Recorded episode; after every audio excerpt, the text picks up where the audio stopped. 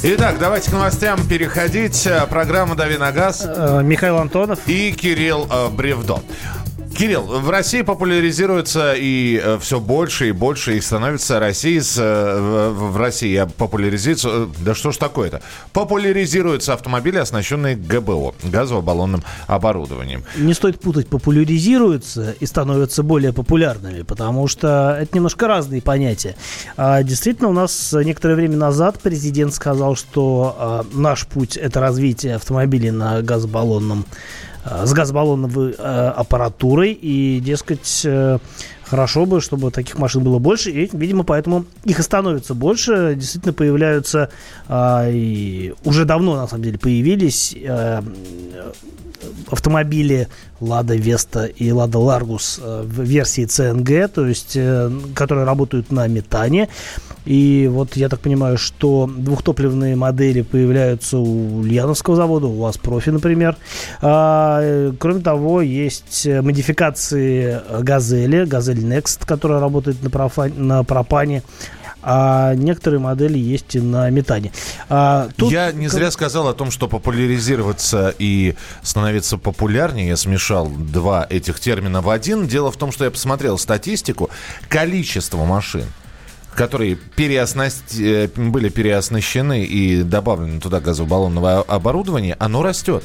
Оно самое интересное, что растет от сезона к сезону, от квартала к кварталу, от года к году. Вот почему. Ну, так что сказать, что их становится больше, это действительно так. Ну, никто же не спорит, новые машины выпускают и продают э, оборудование, которое позволяет перевести машину на газ.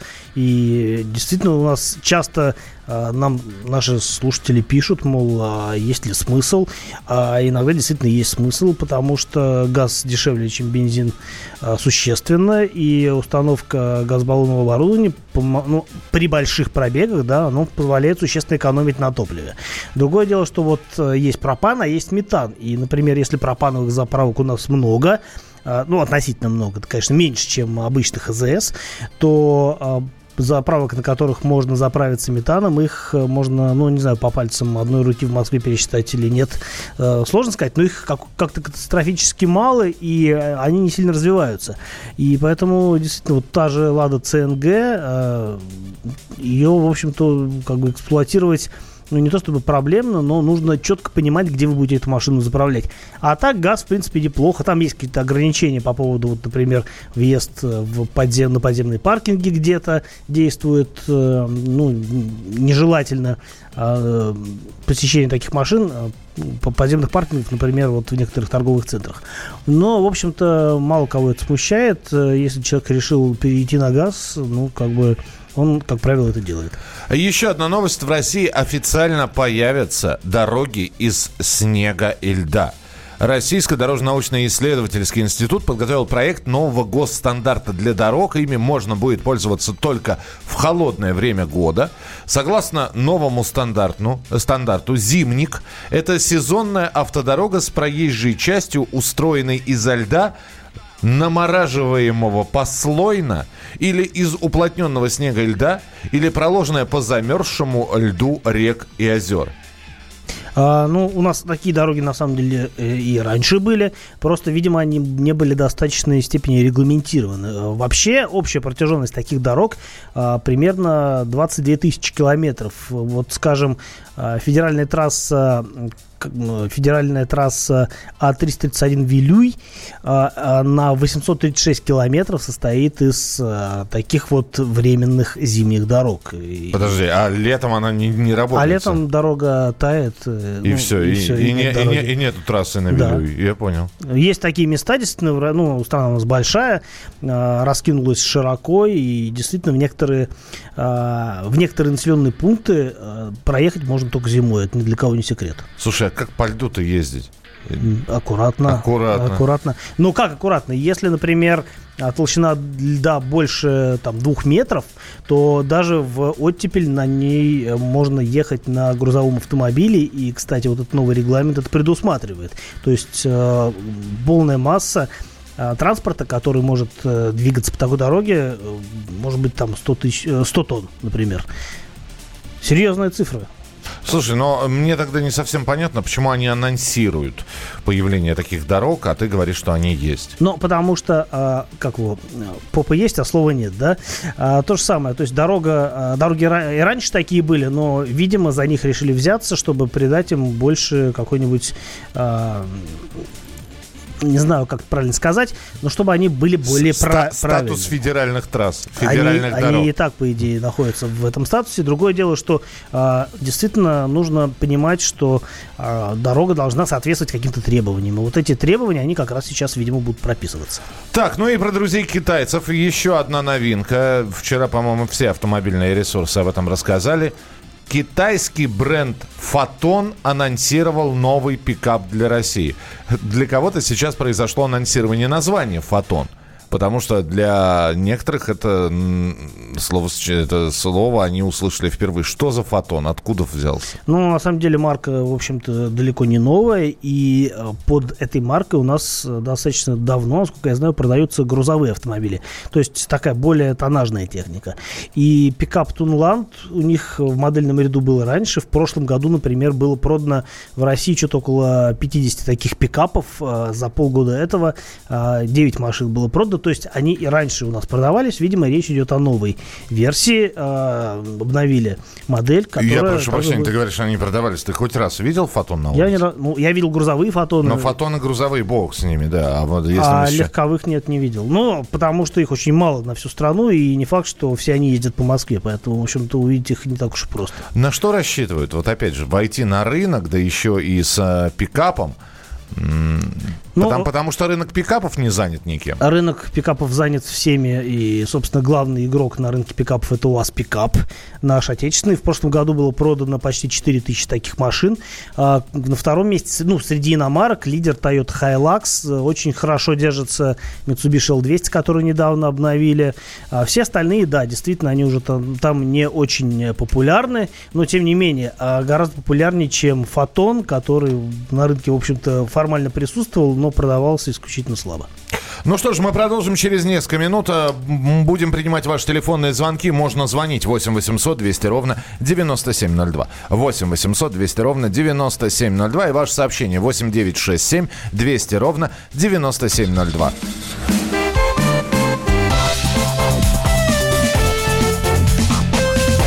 Давиногаз. Радио как книга. Разливает воображение. Но для тех, кто хочет больше, мы ведем свой YouTube-канал.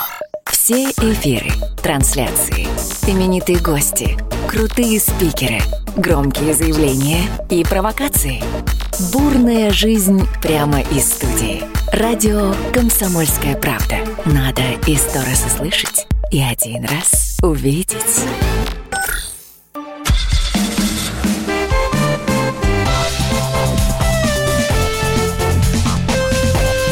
Давиногаз. Продолжаем давить на газ, разговаривать разговоры об автомобилях в прямом эфире радио «Комсомольская правда» с Михаилом Антоновым. И Кириллом Бревдо. Э, да. Поехали, ваши вопросы. Доброе утро. Очень понравились характеристики последнего «Шевроле» Трейдблейзера. Полный привод, 7 мест, рамный дизель. Но маловато информации. Что можете сказать по этому автомобилю 2015-2016 годов? А, ну, если найдете хороший экземпляр, то, в принципе, неплохая машина. Но надо понимать, что она такая очень специфическая в том плане, что она хороша на бездорожье, но в то же время она достаточно, не, ну, на мой взгляд, неудобна в городе, жестковатая, а, неповоротливая и э, такая очень специфическая в плане управляемости. Но, опять-таки, большой салон, 7 мест, э, крепкая конструкция в силу наличия рамы и действительно очень э, ну, серьезные таланты в области внедорожной езды, потому что это такой вот прям вот классический вариант джипа а, с подключаемым передним приводом, жестко подключаемым передним мостом и э, серьезным мотором. В большинстве версий стоит дизельный двигатель 2,8 литра, который по большому счету надежный. Единственное, что там на пробегах э, свыше 100 тысяч километров начинаются проблемы с клапаном EGR. И э, что касается коробки, то там шестиступенчатый автомат GM, который, если раз 75 тысяч э, менять в нем масло, то, в принципе, 200 тысяч он пройдет вообще не задумываясь, а машина 16-17 года, скорее всего, э, по пробегу будет явно не 200 тысяч. В целом, крепкая конструкция и неплохой вариант. Аналог Mitsubishi Pajero Sport. Э, хочу взять Kia Sorento Prime. С каким двигателем посоветуете? Э, посоветую с дизелем 2,2 литра, если вы эксплуатируете машину там, где есть нормальные заправки. Что можете рассказать про Шкоду Корок? А, могу сказать, что я не ездил на Шкоде Корок, и мало кто в России на ней вообще ездил, потому что она у нас не продается.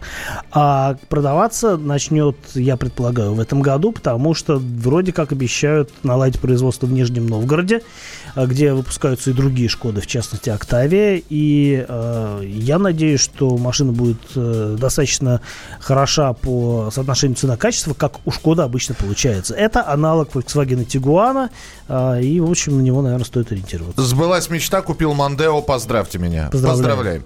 8 800 200 ровно 9702. Семен, здравствуйте. Доброе утро. Доброе. Э, у меня вопрос такой. У меня Ford Kuga 2014 года с двигателем 2.5 автоматической коробкой, передний привод. Пробег на данный момент у меня сейчас 60 тысяч. Мне не важно, что ждать в дальнейшем, но я ее не, не собираюсь продавать, просто вот х- хочу узнать, что меня ждет дальше. А, ну, что касается Куги 2.5, то э, на этой машине стоит мотор от Mazda, а, и он достаточно надежен. Э, Единственный ш- недостаток, на мой взгляд, такой Куги в том, что этот двигатель сочетался только с передним приводом. В полном приводе э, Куга шла с другими моторами. Но в плане надежности, я думаю, что это наиболее такой вот э, долгоиграющий вариант Куги. И на пробеге 60 тысяч э, машина еще э, только молодеет, ну, как бы, уже молодеет, но находится в абсолютном э, здравии. И если регулярно э, менять масло, ну, вот раз в 60 тысяч коробки э, менять масло будете, я думаю, что ни с коробкой, ни с двигателем никаких проблем не будет. Так, а намеревай- на- нам- намеревается ли... Намеревается. Намеревается. АвтоВАЗ выпускать обновленную Ниву «Шевроле» с более сильным мотором и усовершенствованной трансмиссией. По-моему, тоже раз в месяц приходят вопросы подобного плана.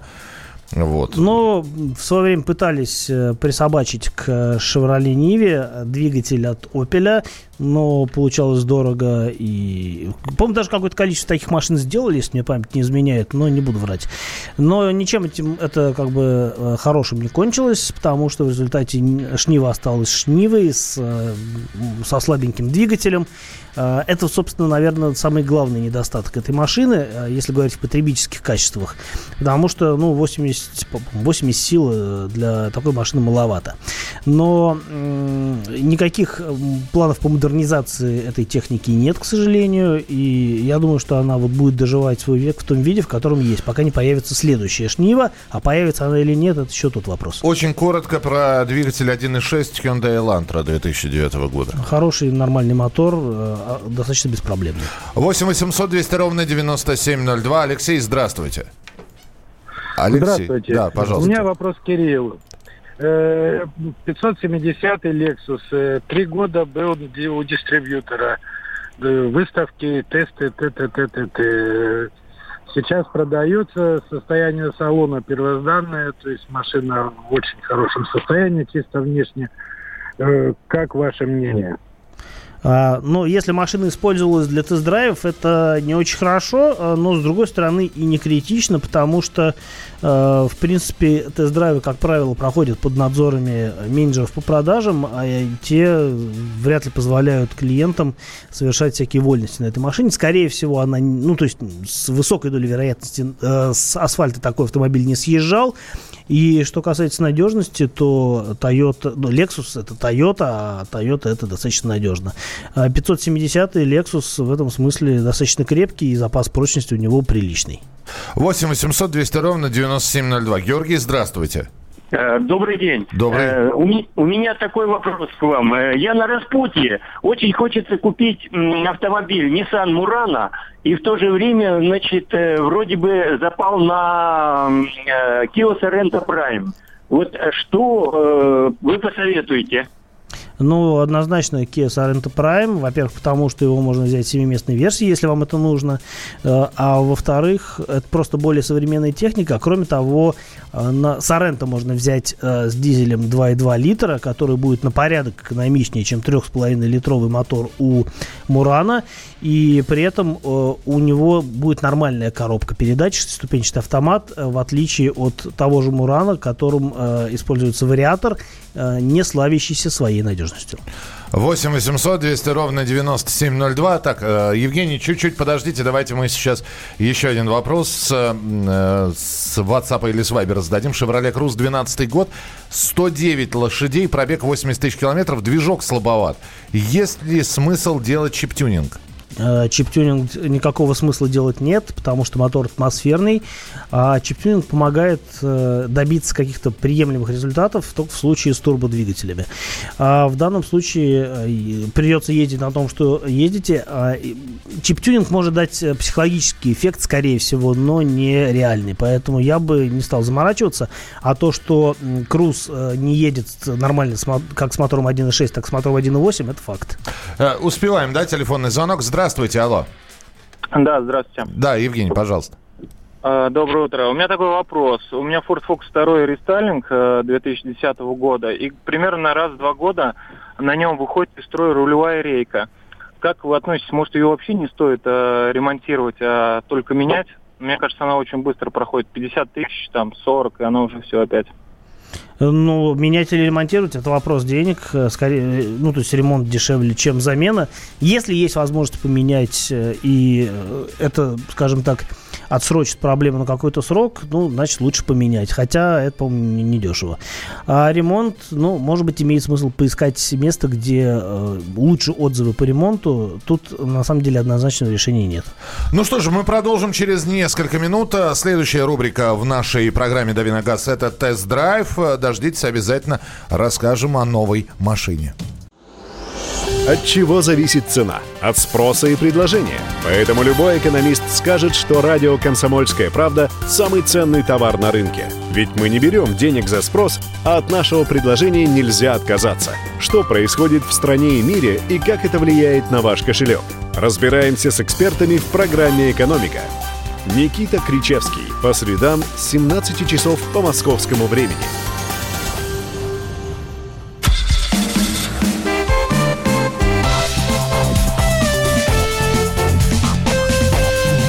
«Дави на газ».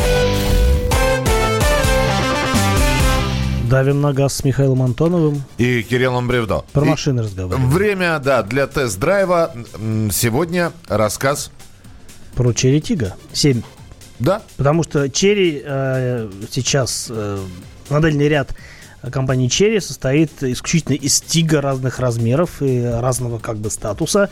А, базовый, самый маленький Тига 2, а Тига 7 это, соответственно, получается флагман, э, флагман линейки э, компании Cherry, которая, по крайней мере, ну, представлена у нас до сих пор, э, потому что, когда я забирал машину на тест, там стояла еще более интересная машина, э, называется Exit, мы недавно о нем говорили, это такой же как бы следующий уровень развития бренда, более дорогая, более совершенная, более такая вот, ну, не знаю, пафосная в отношении к китайцам говорить не хочется техника, но тем не менее, вот они сейчас ее сертифицируют, и появятся еще более дорогие Cherry, хотя куда уж дороже та машина, на которой я приехал сюда и прокатил Михаила, стоит миллион триста шестьдесят девять тысяч рублей.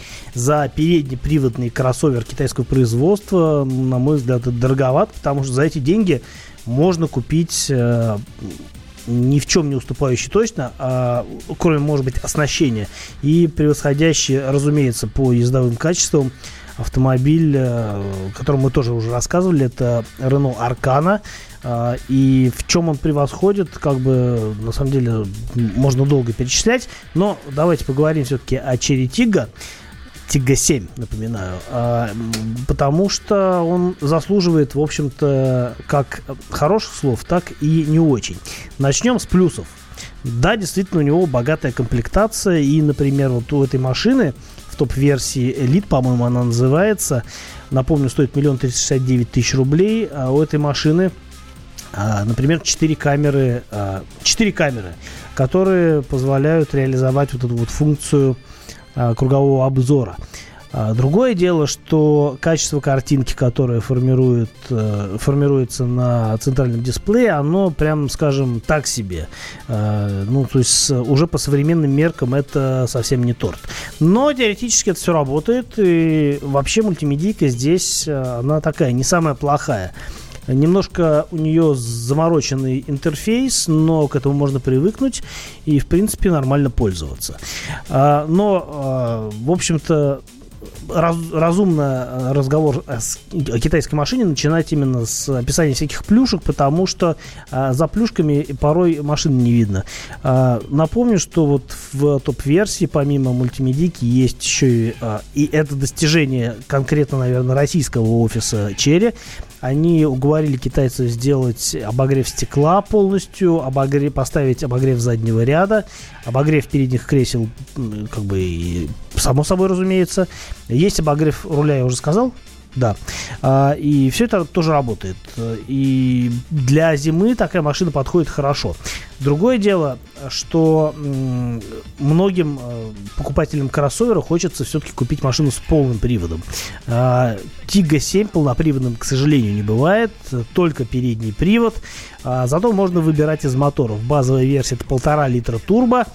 А, И э, я на такой машине не ездил, но я предполагаю, что едет она гораздо лучше, чем та машина, которая вот у меня сейчас. Это 2 литра с вариатором, 122 силы. А, На самом деле, я, я ожидал худшего. Я думал, что 122 силы для такой машины будет маловато. Нормально. А, Неплохо разгоняется. Конечно, это не современный показатель 122 силы для 2 литров это, ну, там, позавчерашний день, потому что у меня еще, не знаю, 10 лет назад была Альфа Ромео, которой тогда уже было 10 лет, и у нее двухлитровый мотор выдавал 155 сил. Я уже не говорю о том, что, например, Мерседес сейчас сняли 421 силу с двухлитрового мотора, но это Мерседес, ладно. Э, 122 силы. На самом деле э, едет машина нормально. А Единственное, что мне не очень понравилось, как э, вариатор э, работает. Там есть к нему разные вопросы, но в целом, э, в целом удобство управления тяги, э, тягой, оно присутствует. То есть, в принципе, понять, как машина будет разгоняться в ответ на нажатие э, педали акселератора, в принципе, как бы проблем с этим нет. И есть, там есть два варианта режимов движения. Эко по умолчанию и спорт э, как бы в качестве опции. Ну, то есть можно нажать кнопку и типа будет э, спортивный режим, который на самом деле никакого а, никаких преимуществ не дает, э, и разгоняется машина от этого ничуть не лучше. И связь э, по м, связь по педали тоже не улучшается. Ну, как бы что-то он добавляет, я пока не успел разобраться. Зато я понял, что э, плавность хода э, далека от идеала. Она в целом, в целом приемлемая, но, например, лежачие полицейские, которые мы вот всякий раз, э, катаясь вокруг редакции, стараемся Да. проезжать на нормальной скорости, машина прям перепрыгивает и делает это весьма заметно. Э, Даже, наверное, похуже, чем э, Кашкай, на котором мы ездили. Ну, заме- заметно, да, заметно, жестко. Давайте я расскажу ощущение пассажира. Что, ну, Рассказывает двухметровый Михаил. Да, ну, во-первых, я в Тигу помещаюсь. Э, В Тигу помещаюсь, и это хорошо. В общем, и на переднем, и на заднем сидении. Даже я сначала посидел на переднем, отрегулировал себе кресло так, чтобы... На переднем вообще замечательно. Даже... Даже вот как-то можно ноги свои пристроить, э, не напрягаясь куда-то. При, После этого, не поправляя кресло, вот представим, что два двухметровых едут, я попробовал сесть сзади. И сзади я поместился, да, там... При, Ну, при- ты немножко обнимал коленями кресло, но Да, но... не сильно. Да, при должном умении, при должной как-то вот, знаете ли, э, укомплектованности общей, можно себя вместить и на, на сиденье сзади. И, И по, за- по голове у тебя был приличный там, запас там пространства. с запасом, да. То есть салон просторный. Но пока вот мы ехали с Кириллом, я, у меня было внутреннее чувство, что что-то не так. Я до сих пор не могу разобраться, что в этом автомобиле не так. Не, нету какого-то физического отторжения от этого, от, э, от машины. Нормальная э, мультимедийка, хорошая китайская мультимедийка. Насколько она может быть хорошей китайской мультимедийкой? Вполне приличная отделка салона, кстати сказать, потому что э, передняя панель, она украшена таким кожзамчиком с прострочкой, выглядит это довольно прилично. И э, есть накладки, мягкие накладки на подлокотниках. Единственное, что э, обшивка двери, она такая все-таки из жесткого пластика, но это, в общем, не портит общего впечатления. Двери закрываются жестковато. Зато, Да. зато они закрывают собой пороги. И когда машина грязная, ты, э, садясь в машину, ты не испачкаешь штаны. Это очень важно. Маленький, ну, достаточно маленький багажник. 414 литров, э, если кому-то это о чем-то говорит. Это не очень большой багажник, но он правильной формы. Есть достаточно вместительное подполье, где вокруг запаски можно разложить э, какие-то, э, какие-то, там, не знаю, набор инструмента, набор автомобилиста, что-то еще помещается вполне нормально. То есть, ну, довольно плавный ход, э, медленный разгон. Кирилл. Для города нормально. Для города, да. Но я не знаю, как себя на трассе машина ведет. В общем-то, мы больше 80 и не ехали. С другой стороны, я, может быть, сейчас попробую все-таки в одной фразе сформулировать, что с этим автомобилем не то. Вот а, проехав на этой машине и понимая, что у этой машины есть э, достойные конкуренты, я понимаю, что вот то, что я вижу, то, что я могу потрогать, то, что я вот еду, ну, не знаю, мне бы было жалко отдавать вот эти вот миллион триста за эту машину. А я могу сказать, что, наверное, самая главная проблема этой машины э, в том, что она будет сильно терять при перепродаже, потому что продать китайский автомобиль за сумму, э, сопоставимую с той, которую вы на него потратили, всегда проблема- проблематично. Понятно, что за те же деньги вы не продадите ни одну машину, но просто при перепродаже китайца потеряете больше, чем при продаже машин другой марки. Так что выбор за вами. А мы продолжим через несколько минут. Оставайтесь с нами на радио «Комсомольская правда». Это «Дави на газ». Радио «Комсомольская правда». Более сотни городов вещания и многомиллионная аудитория. Тверь 99 и 3 FM. Белгород 90 и 7 FM. Волгоград 96 и 5 FM. Москва 97 и 2 FM. Слушаем всей страной.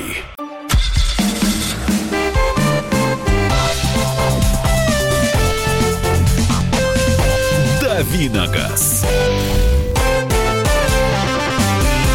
Додавливаем газом наш утренний эфир на радио «Комсомольская правда» с Михаилом Антоновым. И Кириллом Бревдо. И сегодня мы решили, а так как у нас последняя часть программы «Дави на газ» посвящена каким-то общим вопросам, общим автомобильным вопросам, Болтологии. э, Автомобильные болтологии. изучением общественного мнения. Я это называю, почему это Кирилл называет болтологией, я понятия не имею, но тем не менее, мы сегодня хотели бы э, пересадить вас с автомобилей на общественный транспорт.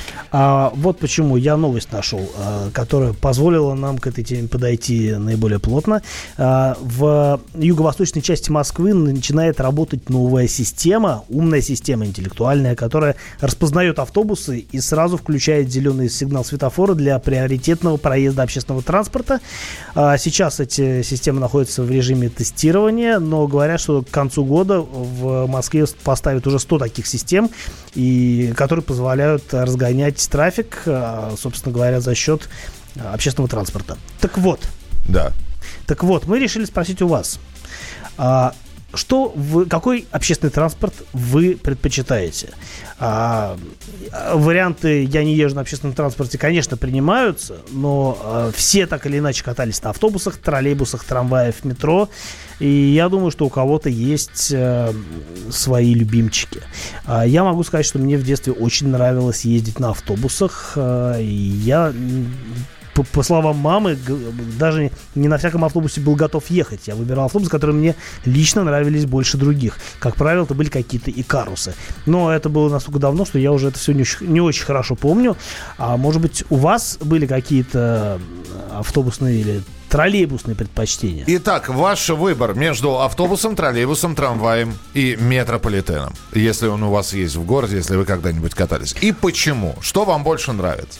А, вам нравится вот этот рогатый друг, как его называют, да, троллейбус, привязанный а, проводами. Вам нравится больше автобус, причем автобус неважно, может, вы сейчас будете Икарус вспоминать какой-нибудь, или Лиа... Пазик или Лиазик, например. Мне очень нравился автобус Лиаз 677, потому что там можно было сесть спереди таким образом, чтобы видеть, во-первых, дорогу, а во-вторых, как водитель крутит руль, включает... э, Передачу он там не переключал, там стояла двухступенчатая автоматическая трансмиссия, но а, на некоторых машинах, я помню, а, были приспособлены такие выключатели, которыми а, двери открывались-закрывались, и это был колхоз, потому что как э, на стандартной машине, э, на стандартном Лиазе, двери открывались таким рычажком, по-моему, слева от э, рулевой колонки. Мне же всегда нравилось в автобусах стоять сзади, э, задний, заднее это, стекло, да, вот это вот за- за- задний вид, и там слева около двери был такой закуток выделенный. Да. И туда можно было пролезть, вот находясь в детском возрасте. Там И- стоял механизм, э, который механизм открытия двери. На него можно было взгромоздиться Да, ногами. Да, если ты был достаточно э, подходящего для этого возраста, но это было твое, главное, замкнутое пространство. Тебя никто не толкал, ты со всех сторон был огорожен этим поручнем. Вот это вот самое милое. При этом я обожаю трамваи. Мне вот, не знаю, мне трамваи очень близки. Им все Близки. дорогу уступают, это удобно. Э, И, собственно, им никто дорогу-то... Ну, нет, все-таки находятся у нас сейчас люди, которые все-таки могут перекрыть по ходу движения трамвая, встать на его э, пути и тем самым создать небольшую пробку, но тем не менее. Вот Восемь- нам, Да, э, сейчас, вы- 8 9 6 7 200 ровно 9702. 8 9 6 7 200 ровно 9702. Пожалуйста. Вот наш коллега Алфимов Валентин пишет, что предпочитает все, что на рельсах. Пробок нет. Сегодня вот поедет на работу на электричке. Хвастается Валентин.